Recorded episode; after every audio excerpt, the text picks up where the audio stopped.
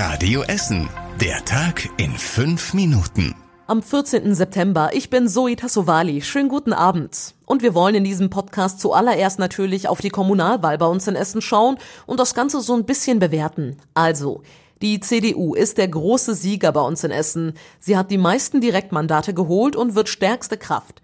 Sie war diesmal auch in Stadtteilen erfolgreich, die traditionell eher SPD wählen, wie Katernberg oder Stoppenberg. Oberbürgermeister Thomas Kufen schaffte außerdem die Wiederwahl schon im ersten Wahlgang. So eindeutig war das nicht überall hier im Ruhrgebiet.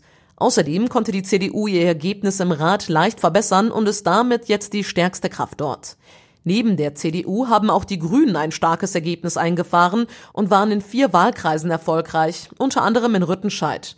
Grüne Direktkandidaten hatten wir hier in Essen tatsächlich noch nie. Ihr Oberbürgermeisterkandidat war zwar deutlich abgeschlagen, dafür legte die Ratsfraktion mehr als sieben Prozentpunkte zu.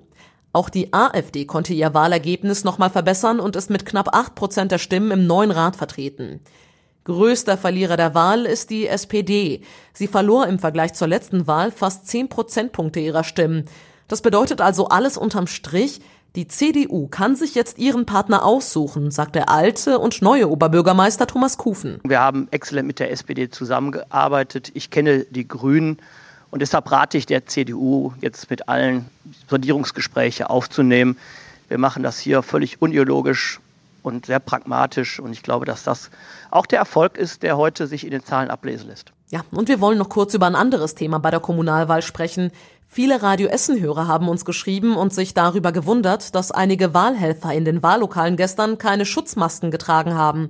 Unter anderem ist das in Schönebeck, Berge-Borbeck und Rüttenscheid aufgefallen.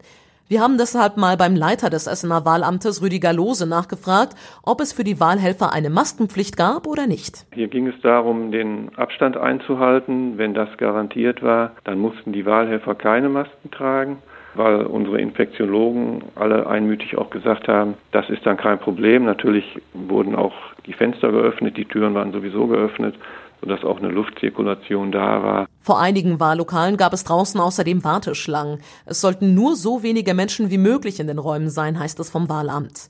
Alle Ergebnisse der Kommunalwahl bei uns in Essen könnt ihr natürlich nachlesen auf radioessen.de. Mehr als zehn Stunden ohne Strom. Und jetzt gegen Abend kam dann doch noch die gute Nachricht.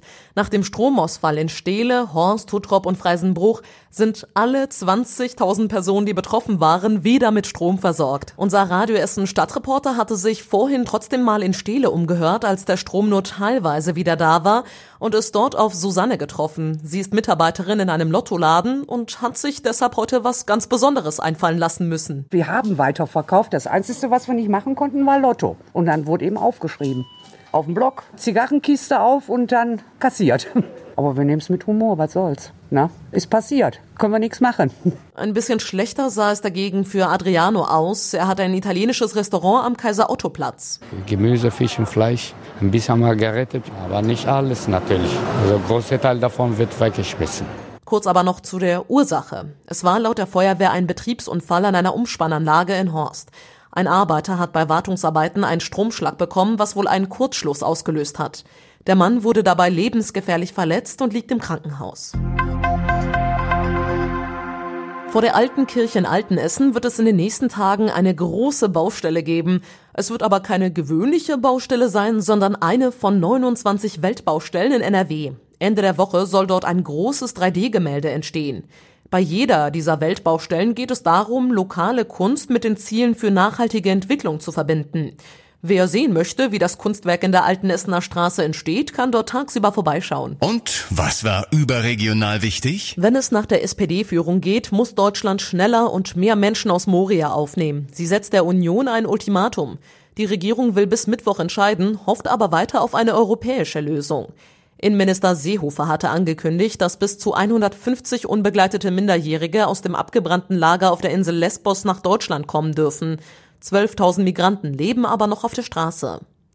Gute Nachrichten gibt es hingegen aus der Berliner Charité. Dem russischen Oppositionspolitiker Alexei Nawalny geht es deutlich besser. Er wird demnach nicht mehr beatmet, heißt es, und er könne sein Krankenbett zeitweise sogar verlassen. Nawalny war vor dreieinhalb Wochen während eines Flugs in Russland ins Koma gefallen und später auf Drängen seiner Familie nach Berlin gebracht worden. Untersuchungen haben ergeben, dass Nawalny mit dem Nervenkampfstoff Novichok vergiftet wurde. Das bestätigten heute auch weitere Labore in Frankreich und Schweden, unabhängig voneinander, heißt es von der Bundesregierung. Und zum Schluss der Blick aufs Wetter. In der Nacht ist es meist klar, es kühlt außerdem ab auf 17 Grad. Und die nächsten aktuellen Nachrichten bei uns aus Essen gibt's natürlich morgen früh wieder ab 6 Uhr hier bei Radio Essen. Euch jetzt allen aber erstmal einen schönen Abend und später dann eine gute Nacht. Das war der Tag in fünf Minuten. Diesen und alle weiteren Radio Essen Podcasts findet ihr auf radioessen.de und überall da, wo es Podcasts gibt.